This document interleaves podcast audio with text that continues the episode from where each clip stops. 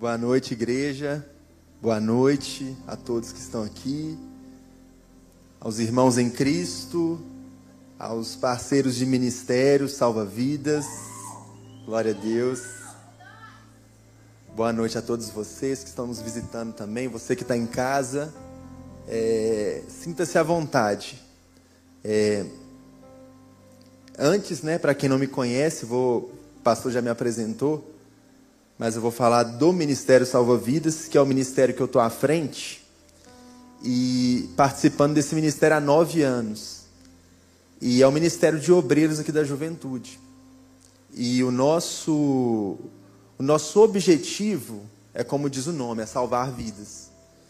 E então a gente está aqui para servir e para fazer tudo o que tiver ao nosso alcance para salvar vidas. É isso que a gente quer colocar é, para os meninos do ministério, para todo mundo aqui da igreja. O Salva-Vidas está aí para servir. E é o que eu acho que é o mais. É, é, que é o significado mais parecido com o amor da Bíblia, eu acho que é, é essa palavra, servir. Porque assim como Cristo nos serviu, é, dando a sua vida por nós, Deus deu seu filho, amou o mundo de tal maneira que deu seu filho, ele serviu. É, nós estamos aí para servir também, tá bom? E eu louvo a Deus por esse ministério. É, faço, faço parte também, né, do Ministério Clã, auxiliando ali o Lucas, Pastor Samar.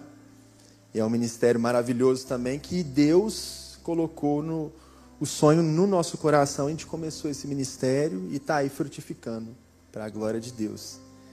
Então eu queria é, convidar você que está em casa também para nos próximos cultos estar presente aqui com a gente. É, o ar-condicionado está ligado, mas vai ser muito bom você sentir o nosso calor aqui, sentir a presença de Deus aqui com a gente, tá bom? Então, vamos para a palavra, né? Eu vou, eu vou abrir em João capítulo 8 primeiro. Pedir para colocar na tela aqui também, por favor.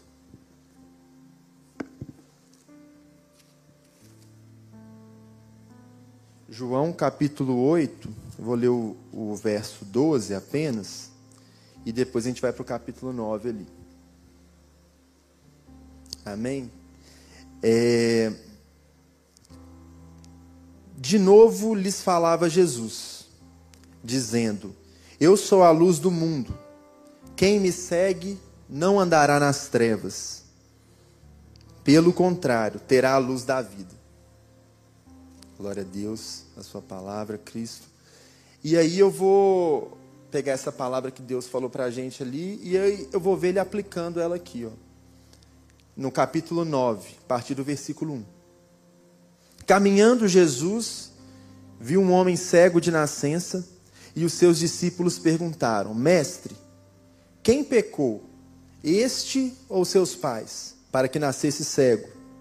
Respondeu Jesus: Nem ele pecou, nem seus pais, mas foi para que se manifestem nele as obras de Deus.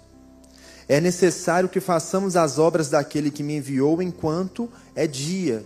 A noite vem quando ninguém pode trabalhar. Enquanto estou no mundo, sou a luz do mundo. Então Jesus falando de novo: ó, enquanto estou no mundo, eu sou a luz do mundo. Eu vou ler até o final, porque vai ser mais fácil para eu, eu contextualizar para vocês. Disto, dito isto, cuspiu na terra e, tendo feito lodo com a saliva, aplicou-os aos olhos do cego, dizendo-lhe: Vai, lava-te no tanque de Siloé, que quer dizer enviado. Ele foi, lavou-se e voltou vendo. Então os vizinhos e os que dantes o conheciam de vista, como mendigo, perguntavam: Não é este que estava sentado pedindo esmolas? Uns diziam: É ele. Outros: Não, mas se parece com ele. Ele mesmo, porém, dizia: Sou eu. Perguntaram-lhe, pois, como te foram abertos os olhos? Respondeu ele: O homem chamado Jesus fez lodo, untou-me os olhos e disse-me: Vai ao tanque de Siloé e lava-te. Então fui, lavei-me e estou vendo. Disseram-lhe, pois, onde está ele? Respondeu, não sei. E lendo esse texto aqui, eu, eu voltei lá atrás. É, eu lembrei de, de quando eu tinha 19, 20 anos, e eu nem tinha eu nem tinha entregado a minha vida a Cristo ainda. Não conhecia o Evangelho. E eu vivia a minha vida de. Na minha cabeça, eu era uma pessoa boa. Na minha. No meu ambiente ali, na minha realidade, eu não fazia mal para ninguém. Mas é, eu não conhecia Cristo, não conhecia a palavra de Cristo. Então eu estava cego, eu estava nas trevas. Mas mesmo assim, eu eu lembro de, de como eu aceitei a Cristo. E é isso que eu vou contar para vocês aqui hoje. Não é o meu testemunho, não, mas é só uma historinha rápida para para vocês me falarem se isso também não acontece com vocês. É, eu estava lá com meus 20 anos fazendo um curso técnico. E tinha um menino que era jovem também, era crente, e ele ele me chamou para ir no, numa reunião que eles faziam no intervalo. A gente já estava já no último semestre desse curso e e já estava nas últimas semanas de aula. E eu nunca tinha ido. Eu tinha lá minha galerinha que eu comandava e tal. E, e acabou que eu aceitei o convite. Falei com ele: olha, eu vou, conta comigo. Só que na hora, foi dando mais perto da hora do intervalo, do recreio, os meus amigos estavam lá do meu lado me perguntando o que, que eu ia fazer. E eu estava meio que com vergonha. Então eu eu falava para eles, olha, não sei, cara sei lá, vai jogar baralho com o pessoal aí, vai. Às vezes eu vou lanchar lá embaixo. Ah, nós vamos com você, Diego. E eu falava assim: não, sou, pode ir aí com o pessoal aí. Eu acho que eu vou estar ocupado na hora. Não, que isso. E acabou que chegou na hora do recreio. O carinha chegou na porta e me chamou. Aí eu falei: ah, tá bom, então eu vou. Eu levantei e fui. E aí os meus amigos, os três, foram atrás de mim, me seguindo. Ué, Diego, tá indo aonde? Eu falei, chega isso, cheguei também. E aí tivemos a primeira reunião, lá no, no, no colégio lá. 15 minutos que demorou, a gente orou, a gente leu a palavra, foi legal. Eu, para mim era tudo muito novo, era tudo muito estranho. Mas eu fui, gostei, e os meus amigos, eles foram por minha causa, mas não gostaram. E eu persisti nisso. Na segunda reunião, fui de novo. Tentei disfarçar eles, tentei falar que ia fazer outra coisa, mas eles estavam lá comigo. Ô Diego, você não vai na, na reunião do, do, do crentezinho lá não, né? Eu falei, que isso, cara? Cara, gente boa. E se eu for? Ah, velho, vai não, sou. Mas aí eu fui e eles foram também comigo atrás.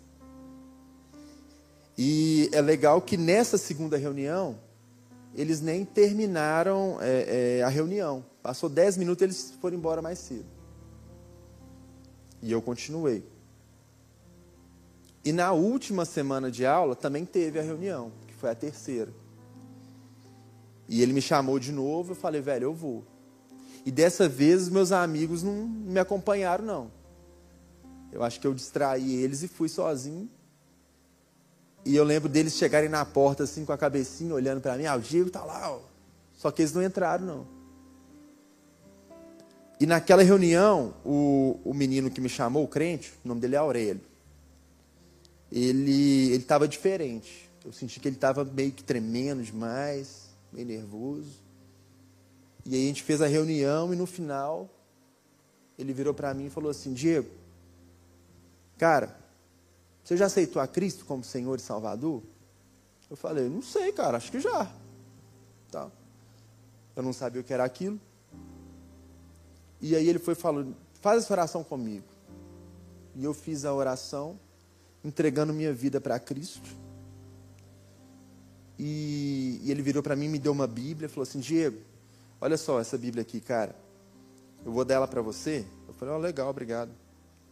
Ele, cara, é, sempre que você precisar de uma palavra, tiver com alguma dúvida, você pode olhar aqui que Deus vai falar com você. Qualquer hora, qualquer lugar. E eu também, estou à sua disposição, Diego. Se precisar, qualquer hora, qualquer lugar, você pode, você pode me ligar que eu se tiver ao meu alcance eu vou fazer para você.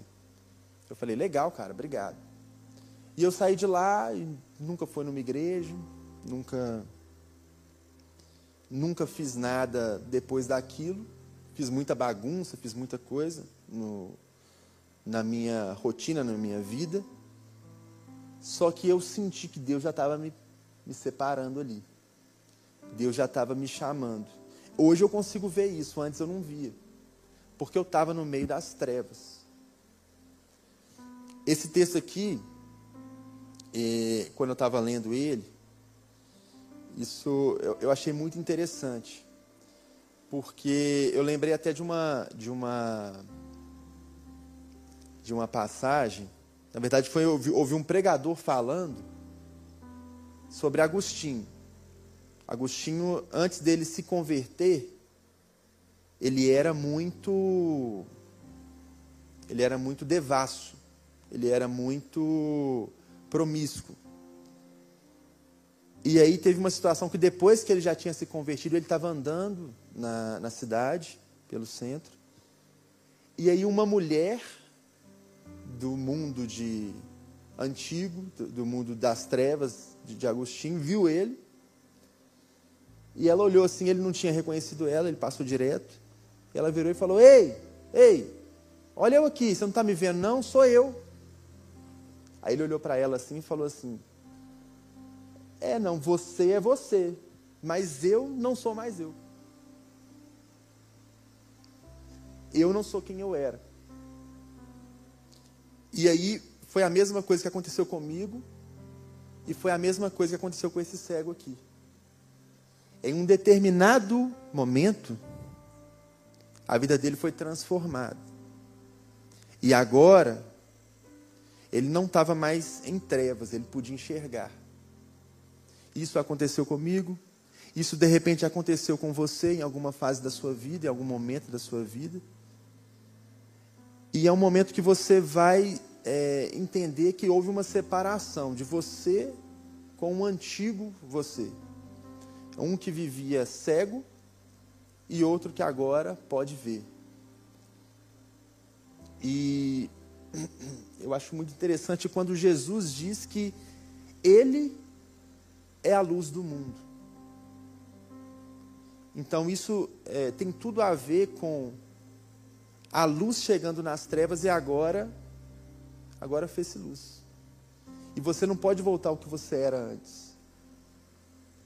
Você tem que decidir é, andar para frente, também sendo luz.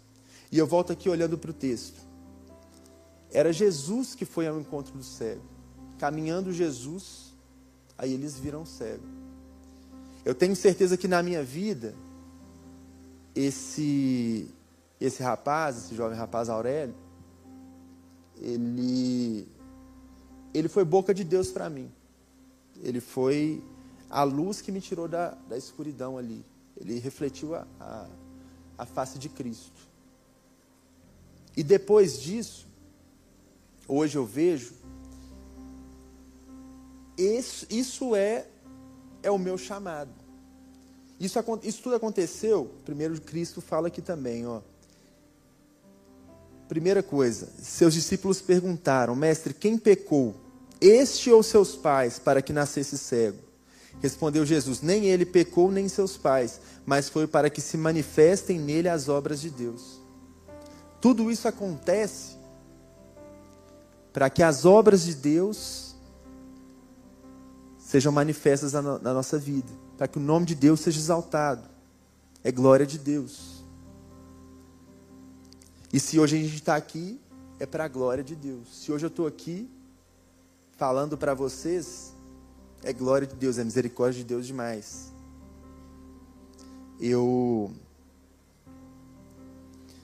eu continuo o texto aqui, porque é interessante isso. Quando a gente transforma, tem a nossa vida transformada por Deus, algumas coisas do passado, as trevas, elas tentam te confundir.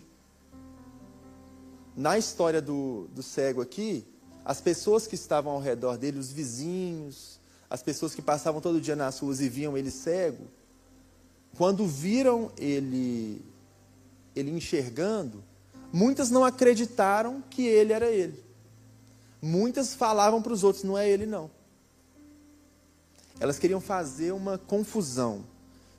Elas queriam deixar as pessoas continuar nas trevas para que não vissem o que tinha acontecido ali, aquele milagre, para que não vissem Cristo. E o legal é que o próprio cego ele fala: foi aqueles a quem chamam Jesus, falou para eu fazer essas coisas, eu fiz e agora estou enxergando.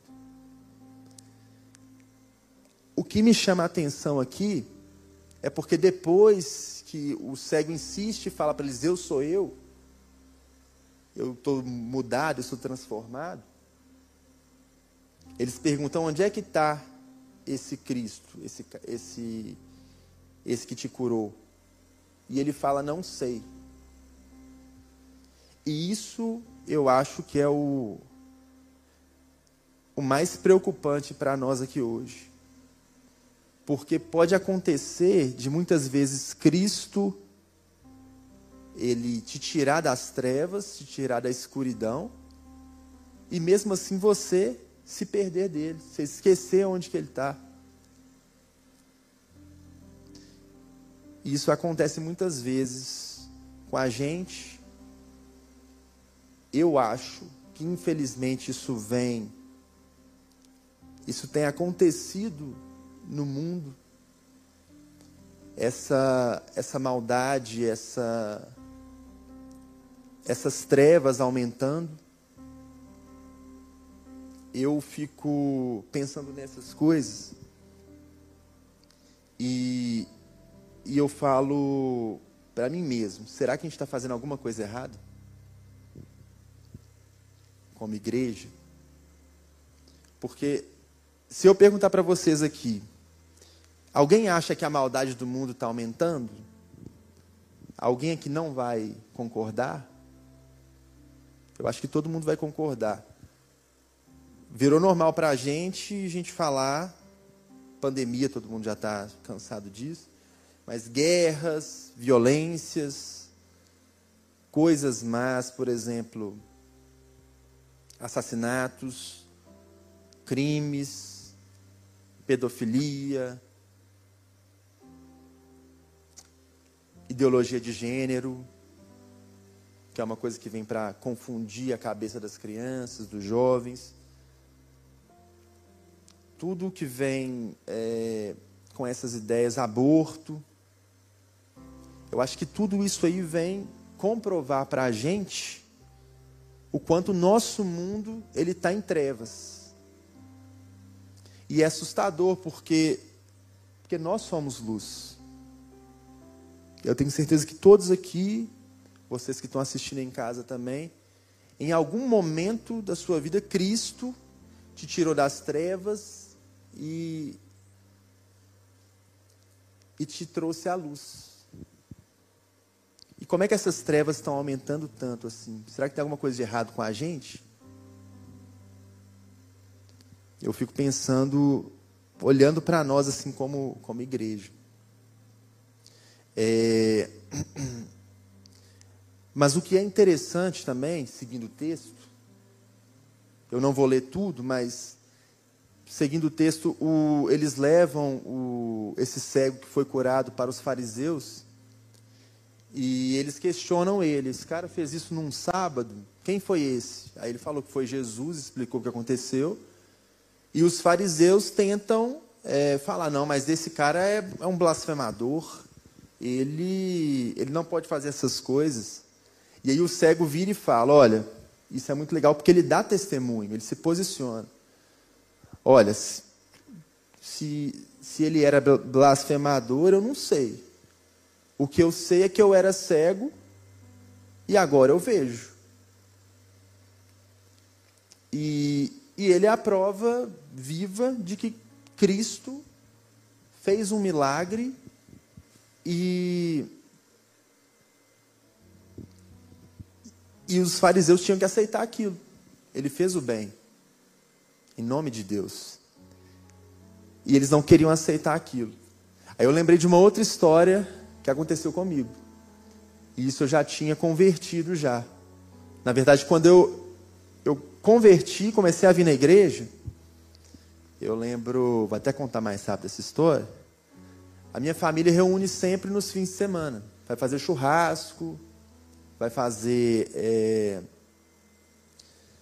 um encontro, né, festas, todo fim de semana. E aí sempre tinha muita bebedeira e tal. E aí chegou um dia, minha tia viu que eu não bebi. E ela falou comigo: Uai, Diego, você parou de beber? Que eu bebia antigamente. E, e eu falei para ela: ah, Tia, eu parei de beber. Aí ela virou e falou assim para mim: É isso mesmo, tem que parar mesmo, porque isso aí não leva nada a ninguém, não. Tá vendo seus, seus tios aí, ó, seu pai, tudo barrigudo. É isso mesmo, tem que parar de beber mesmo. E na outra semana teve outro aniversário. E foi legal que a minha tia viu que eu não estava bebendo, só que ela foi lá para cima de mim e falou assim: Diego, que história é essa que você parou de beber porque está indo na igreja evangélica? Pode parar de bobeira, vai beber agora. Vai. Foi lá, foi lá pegar o copo. Eu não, sai fora, não vou beber mais não. Eu percebi uma coisa que o, o mundo que está em trevas, quando você é, sai das trevas e se transforma luz, o mundo vai tentar te atrapalhar de algum jeito. Ele vai tentar bagunçar a sua cabeça, ele vai atrás de você para para te atrapalhar no seu chamado, para te atrapalhar naquilo que que Deus tem para a sua vida. Ele quer que você fique igual a ele. Mas a palavra de Deus fala para a gente: não vos conformeis com o mundo, com este mundo. Antes, transformai-vos transformai-o pela renovação da tua mente. O que, que é a gente conformar com o mundo? É pegar o formato do mundo. E é isso que Cristo fala para a gente não fazer. Eu vou seguir aqui então, é, e eu queria falar para vocês mais uma coisa. Em algum lugar a gente deve estar errando. Porque realmente tem aumentado a maldade do mundo. E se você parar para olhar, nunca teve tanto evangélico aqui no nosso país. Pelo menos você olha os números e eles vão falando aquele tanto de número. Tem tanto por cento da população que era católica, agora é evangélica. Só que onde é que está esse poder. Nunca teve no nosso, nosso país, no nosso mundo inteiro, tantas músicas, tantas pregações, tantas palavras, tantos livros que falam de Deus. E, e mesmo assim parece que não tem, não tem poder, não tem. A gente vê poucas manifestações, como a gente via antes. E eu acho isso preocupante para a gente. E aí eu comecei a parar para olhar para as pregações que nós temos visto.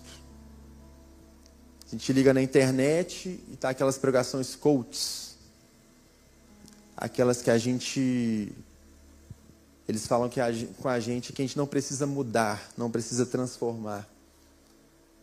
E é totalmente o contrário que Cristo faz todo mundo que encontrou com Cristo na Bíblia, ele sai diferente, ele sai transformado. E é isso que a gente tem que trazer para a gente hoje. Eu eu lembro das pregações dos dos profetas, das pregações dos dos profetas antigos aqui da Bíblia. E ela sempre vem com, com aquele arrependei-vos. Igual João, ba João Batista. Arrependei-vos, raça de víboras. E o que está faltando para a gente, na minha opinião, é o arrependimento.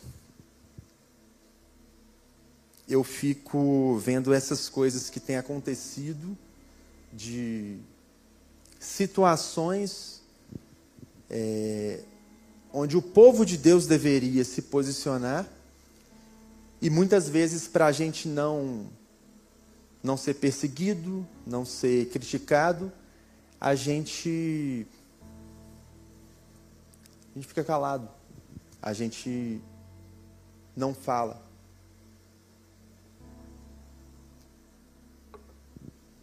A gente não coloca luz onde tem trevas. A gente foge do combate.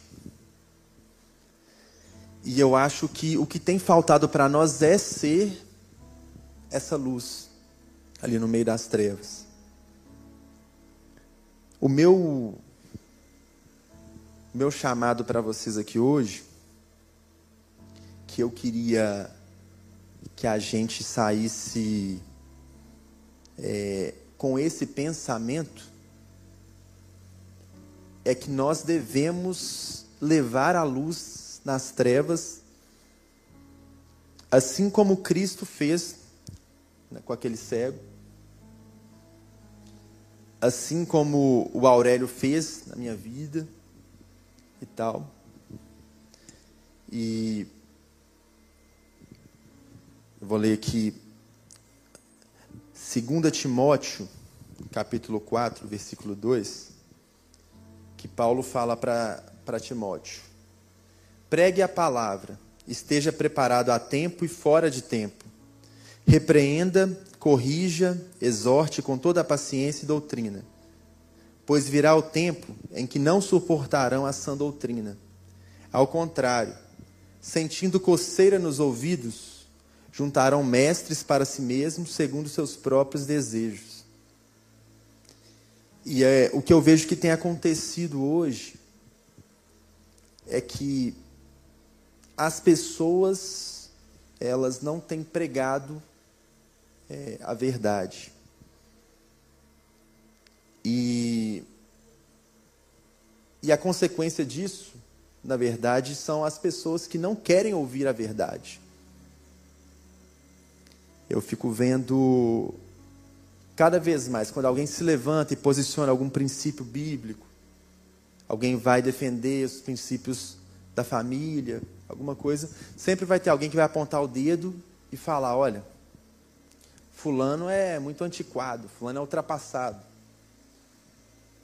eu eu não sei não, viu? Fulano tem que evoluir, tem que abrir a mente. Mas não é, tem coisas que a gente tem que continuar. A gente pode utilizar da tecnologia, dos avanços tecnológicos, mas a doutrina, a sã doutrina, essa não pode mudar nunca. Eu cheguei nesse nesse texto aqui agora, para retomar um, um pensamento.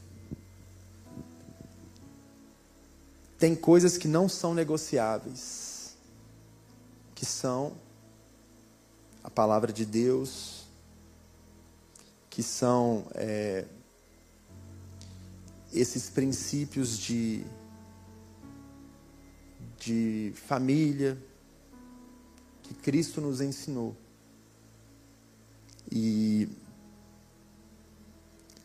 não tem jeito, quando você prega a palavra de Deus, a sã doutrina, em qualquer lugar, até quando a pessoa é confrontada, as trevas que estão dentro delas se agitam ali, porque está levando luz. E não tem jeito, onde você leva luz, as trevas saem. Amém? eu queria convidar a, a igreja a colocar diante de, de, de você, você e Deus, diante de. Você e Deus. Você se coloca diante dele e, e faz esse compromisso com ele. De, de levá-lo, de levar luz em qualquer ambiente que você vá em qualquer lugar que, que você pise, que você seja um canal de transformação, um canal de, de bênção onde você esteja. Seja na sua casa, seja no seu trabalho, na faculdade, na escola, em todos os lugares. Porque o principal que as pessoas vão ver em você é Cristo. E se elas conseguem enxergar Cristo em você, não tem jeito, a vida delas é transformada. Amém? É... Coloca diante de Deus. Fala com Ele, Pai, me usa, me capacita, me, me leve, Pai, aonde as pessoas precisam ver a Tua face. Me leva, Senhor, aonde onde as pessoas precisam conhecer o Senhor, precisam ouvir do Senhor. Coloca palavras na minha boca. Usa minha vida para salvar outras vidas. Usa a minha vida, Senhor, para para que o teu nome seja exaltado, assim como diz o texto. Para que sejam manifestas a glória de Deus. Amém? Eu queria eu queria pedir vocês para se levantarem. E é uma coisa que que eu vou falar sempre com com salva-vidas, com com os meninos, com, com os liderados é que a gente que nunca pode faltar essa essa palavra de Deus para a gente. Eu vou ler aqui para vocês. Mateus 5. Vós sois o sal da terra. Ora, se o sal vier a ser insípido, como lhe restaurar o sabor? Para nada mais presta, senão para lançado fora ser pisado pelos homens. Vós sois a luz do mundo. Não se pode esconder a cidade edificada sobre um monte, nem se acende uma candeia para colocá-la debaixo do alqueire, mas no velador e alumia todos que se encontram na casa. Assim brilhe também a vossa luz diante dos homens, para que vejamos as vossas boas obras e glorifiquem a vosso Pai que estás no céu. Amém.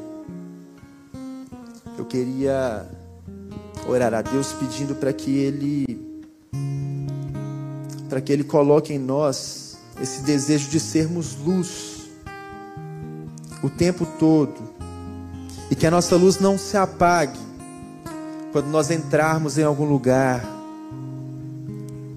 que as trevas fujam de nós, que elas se dissipam com a nossa luz, que a luz de Cristo cause transformação em todos os lugares que nós formos.